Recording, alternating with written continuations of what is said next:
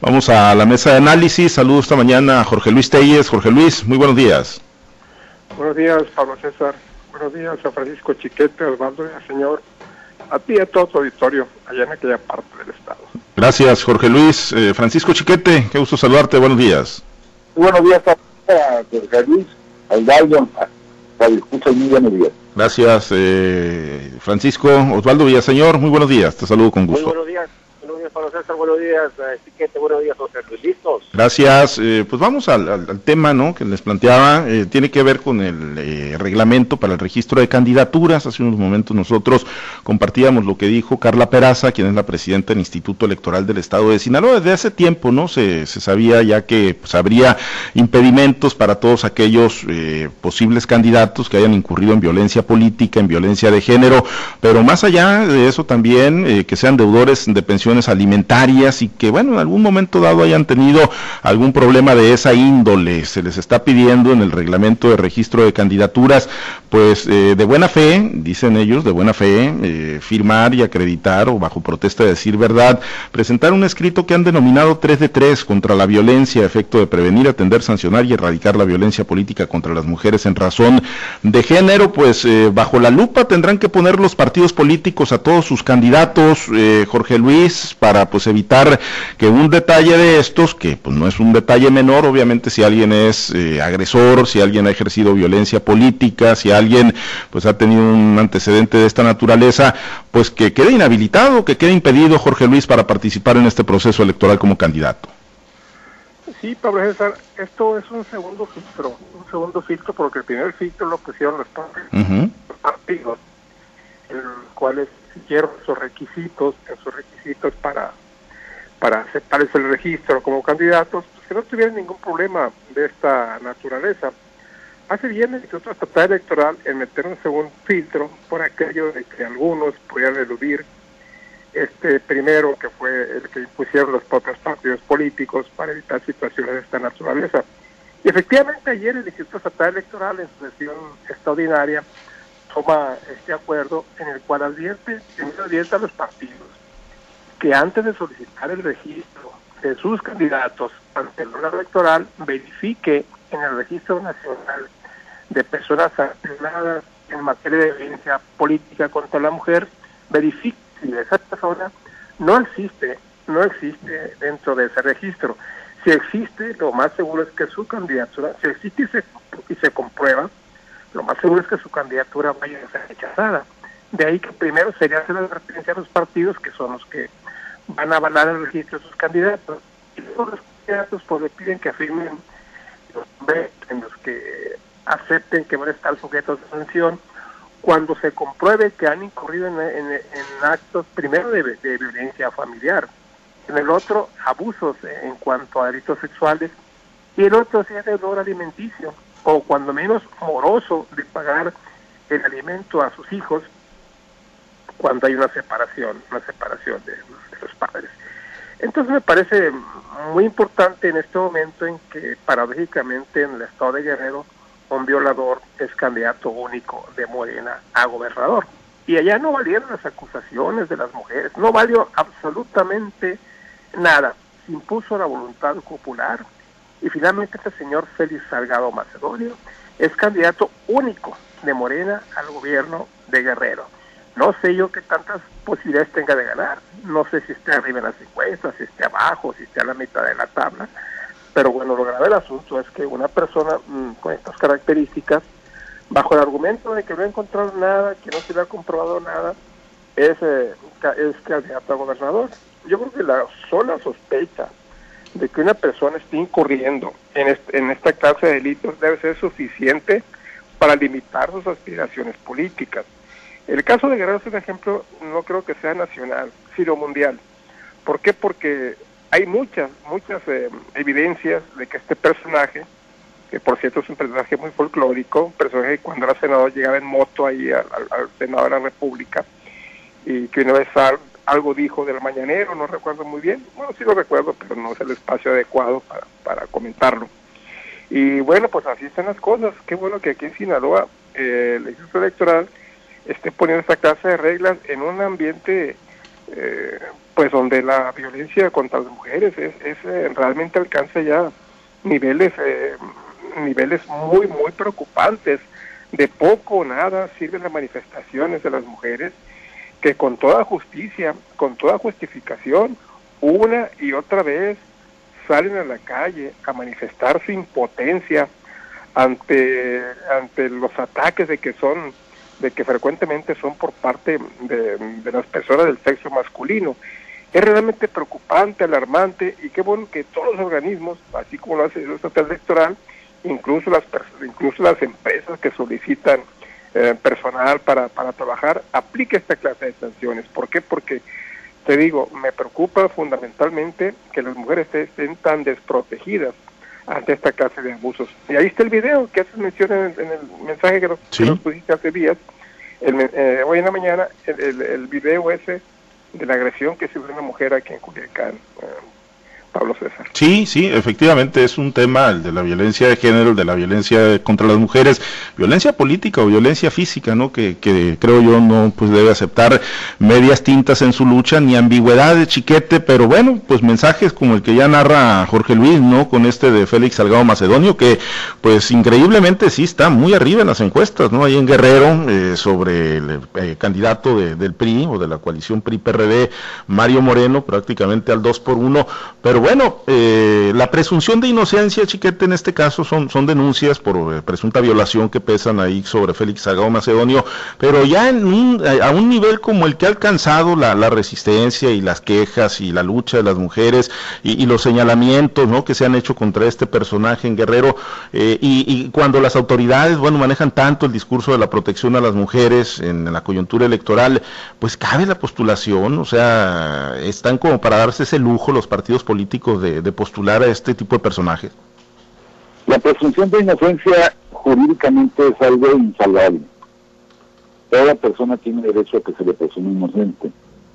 Pero cuando ya son cinco, seis, siete los casos, como en, el caso de Macedoni, de Salgado Macedoni, pues ya la presunción de inocencia es un lujo que no se puede dar la, ni la autoridad ni la sociedad.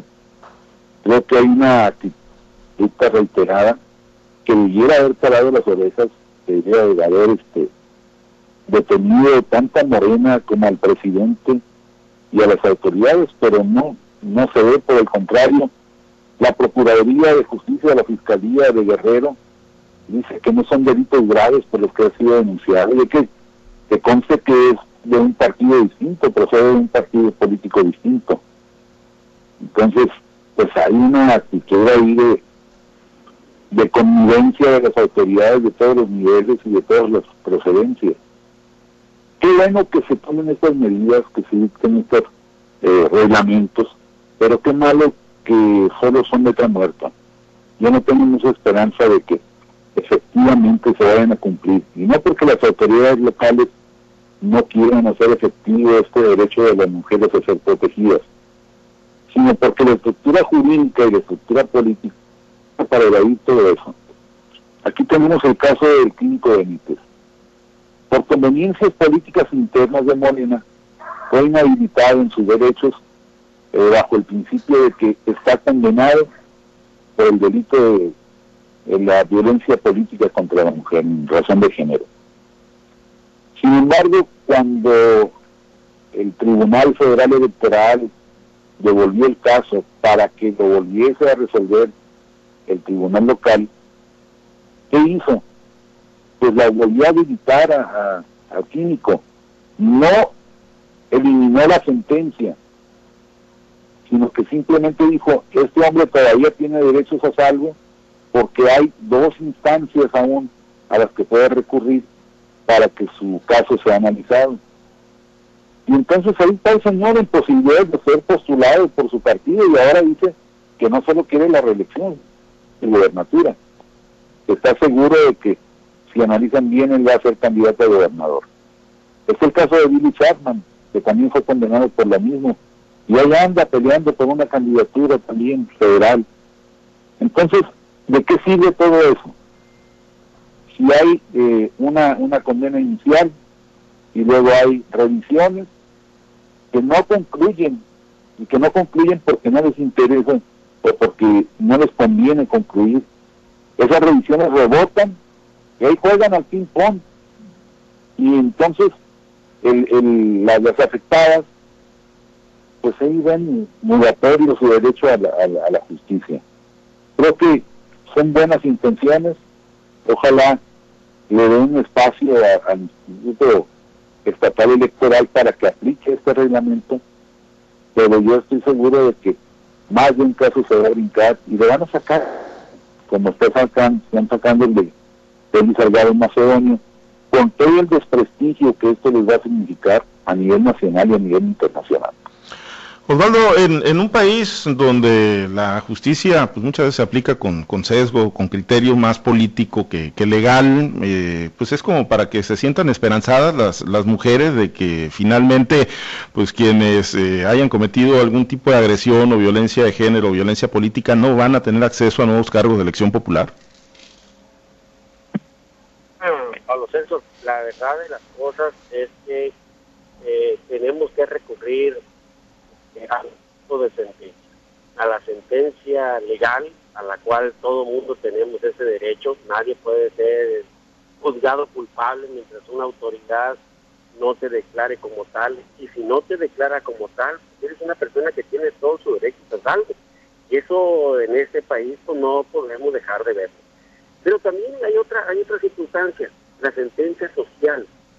Eh, a lo mejor una autoridad judicial a Félix Salgado Macedonio, que se está ocupando, eh, no lo ha declarado culpable, pero el juicio social probablemente sí, como ha sucedido con muchos políticos a quienes la sociedad los ha juzgado.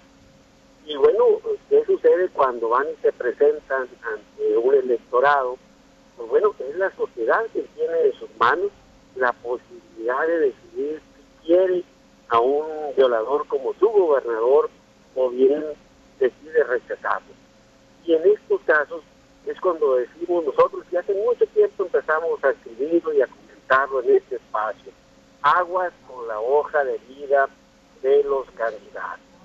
Los partidos tienen que decidir eh, sobre candidatos mucho en función de su hoja de vida. ¿Por qué?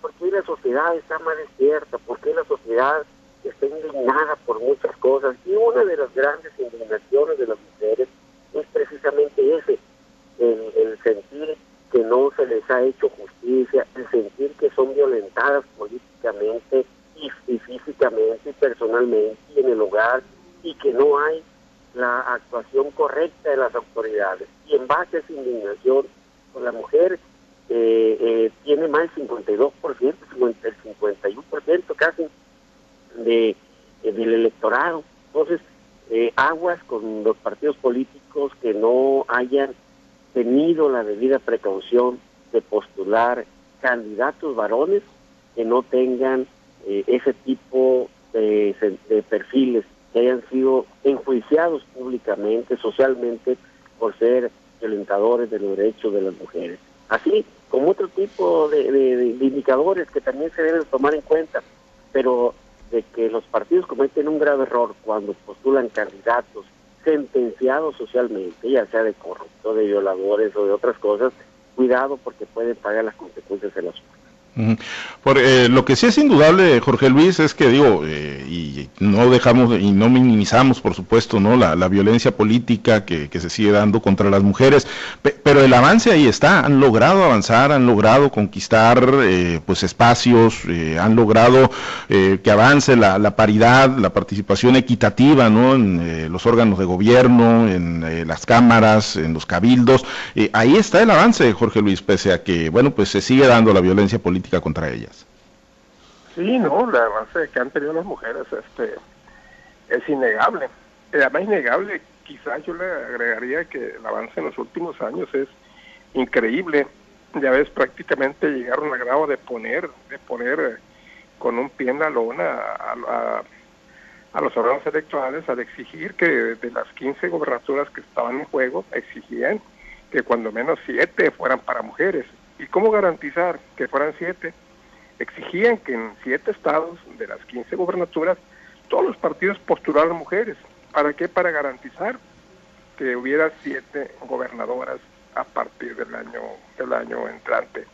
Obviamente esta era una situación muy muy difícil de resolver, no lo consiguieron, pero lo que sí lograron fue que haya muchas mujeres candidatas gobernadoras en todos los estados eh, que van a tener elecciones. Quizás no van a lograr el objetivo de tener siete gobernadoras, pero sí puede darse el caso de que tengan mucho más que las que tienen hoy, que, únicamente son dos, son dos mujeres las que gobiernan el país, incluyendo ya eh, Claudia Sheinbaum y la otra Claudia Palos, la de, la de la de Sonora. Entonces el avance de las mujeres es innegable, te digo, y ahora pues con la paridad de género que tiene que darse en los en los, eh, en los, eh, en los gabinetes de los gobernadores, pues también aquí en Sinaloa tenemos un caso, o sea, es mínimo, mínimo el, porcentaje de mujeres que son secretarias. Y eso porque en los 100 movimientos han entrado mujeres a las, a las, a las secretarías, que si no, no tuviéramos ninguna. Entonces, ya con esta, con esta disposición de que las 15 gobernaturas, bueno, no van a ser gobernadoras, pero sí van a tener derecho a la mitad, a la mitad de, del gabinete, al menos es lo que es el acuerdo que se ha logrado y lo tienen que cumplir los gobernadores, lo tienen que cumplir porque ya son disposiciones de tipo constitucional. Entonces, los avances son, son claros, son innegables, y la violencia política, ¿por qué nace? Porque donde hay un presidente municipal hombre, la, la síndica procuradora es mujer. Entonces, eh, ahí, y además de partido, en el caso de la, de la, de la coalición de Morena, de partido diferente. No necesariamente si tu partido gana la elección tienes que tienes que poner a una a una síndica procuradora de otro partido. Todavía no llega la ley a ese grado que sí se dan muchos intentos en el sentido de que el partido que quede en segundo lugar en la elección tenga derecho a poner a la, al síndico o a la síndica procuradora. No se ha llegado todavía a esos niveles, pero ¿para qué más? Eh, yo creo que muy pronto, muy pronto vamos a llegar considerando estos avances. Y como dice Francisco Chiquete, pues una cosa es lo que queden, eh, lo que se plasma en la ley y otra cosa lo que se cumple. Vamos a ver si realmente estas disposiciones se cumplen y no se descarta la posibilidad de que se cuelen algún candidato por ahí, sobre todo aquellos que tienen la bendición de, de nuestro Señor Jesucristo, por más delitos que tenga, podrá colarse. Y una cosa es lo que se dice, pues, y una cosa es lo que se dice y otra cosa lo que se hace. Vamos a ver. Ojalá, pero el avance ahí está. Es indiscutible, Sí, el, el, hecho de que esté ahí en el tema de discusión, de que se estén tomando disposiciones, aunque decía Chiquete ahorita, pues que muchas de ellas quedan en letra muerta, pues tener la esperanza de que, de que no sea así, ¿no? Y de que pues todos, y si no, pues desde la sociedad civil, si se cuela alguno de ellos, pues lo decía Osvaldo también, ¿no? Ya con el voto, eh, con el derecho que tenemos los ciudadanos, pues ahí aplicar el castigo, ¿no? Si es que logra colarse alguno.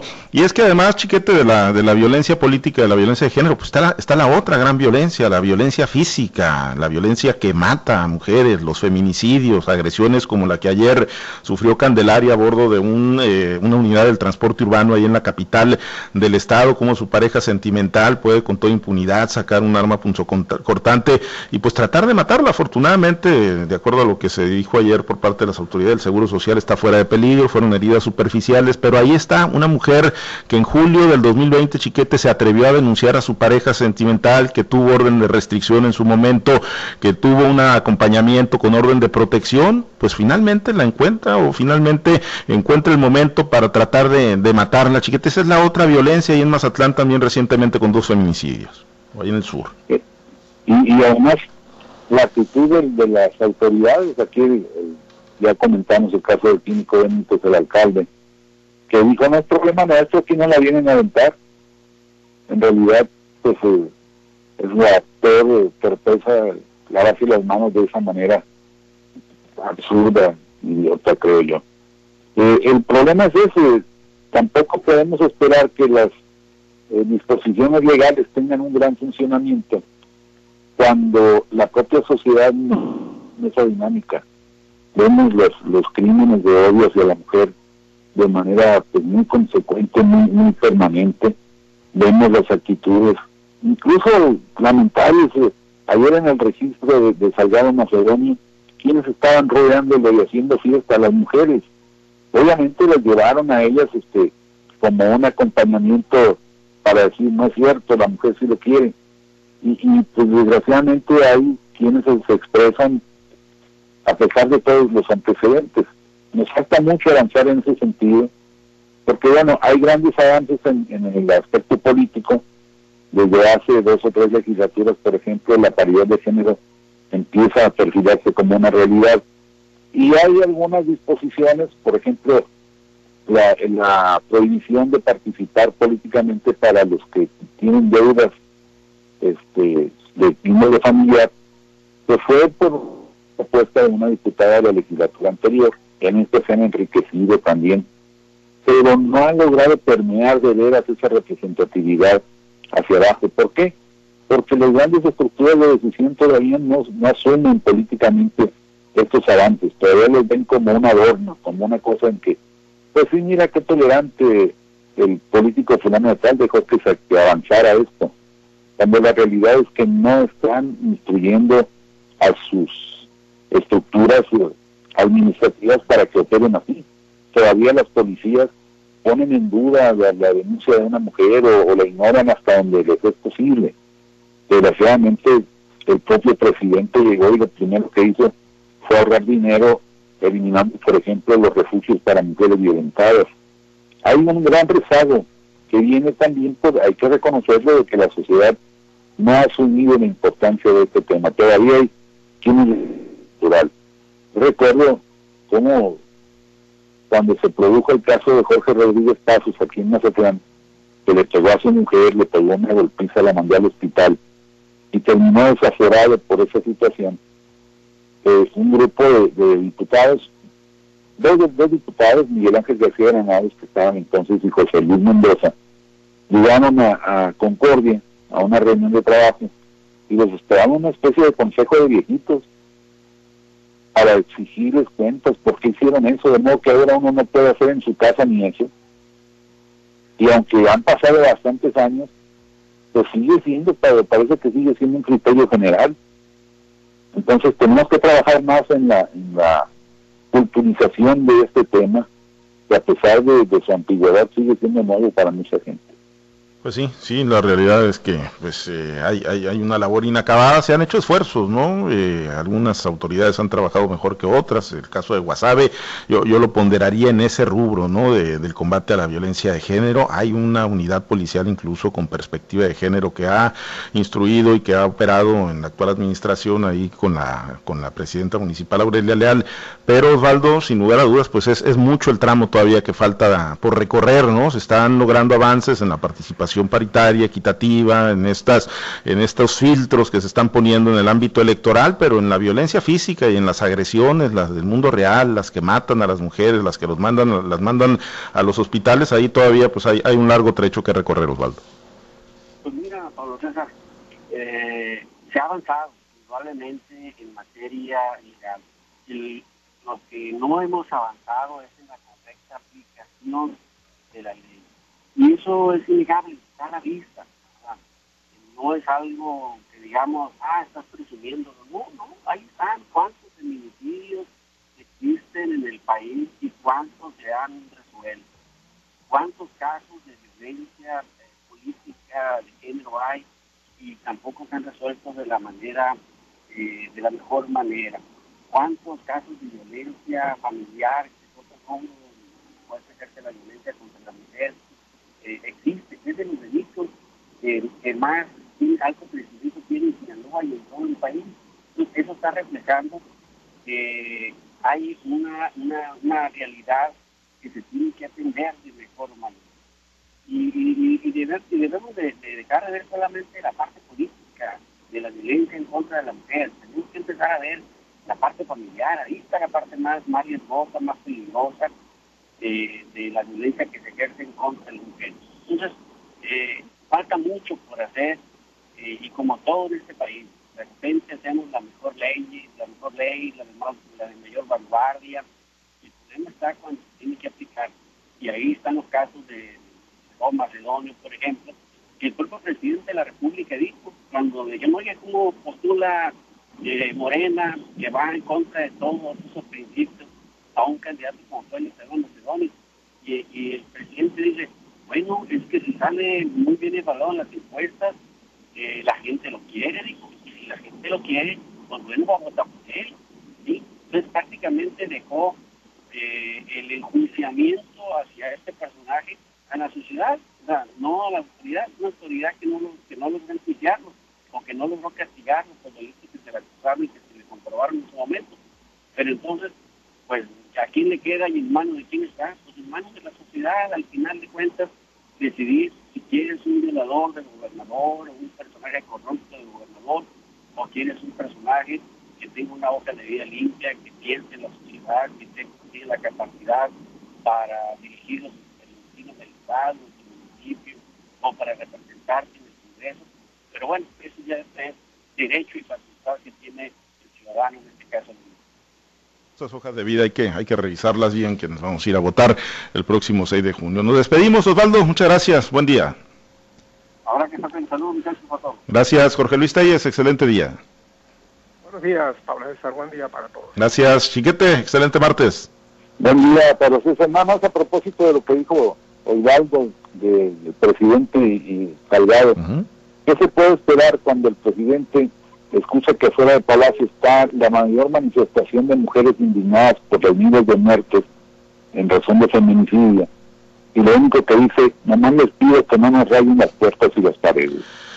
Pues sí, de cuerpo entero dibuja, ¿no? Lo que ha sido pues este gobierno en ese tema específico de las mujeres. Gracias, Chiquete. Buen día. Buen día. Gracias a los compañeros operadores en las diferentes plazas de Grupo Chávez Radio. Muchas gracias al auditorio. Nos despedimos. Manténgase permanentemente conectado con nosotros a través de nuestras plataformas digitales, nuestro portal www.noticieroaltavoz.com, las redes sociales de Spotify. También ahí estarán, ahí están los podcasts y más adelantito encuentra la, la mesa de análisis y todas las secciones que tenemos diariamente en altavoz. Soy Pablo César Espinosa. Le deseo a usted que tenga un excelente muy productivo día.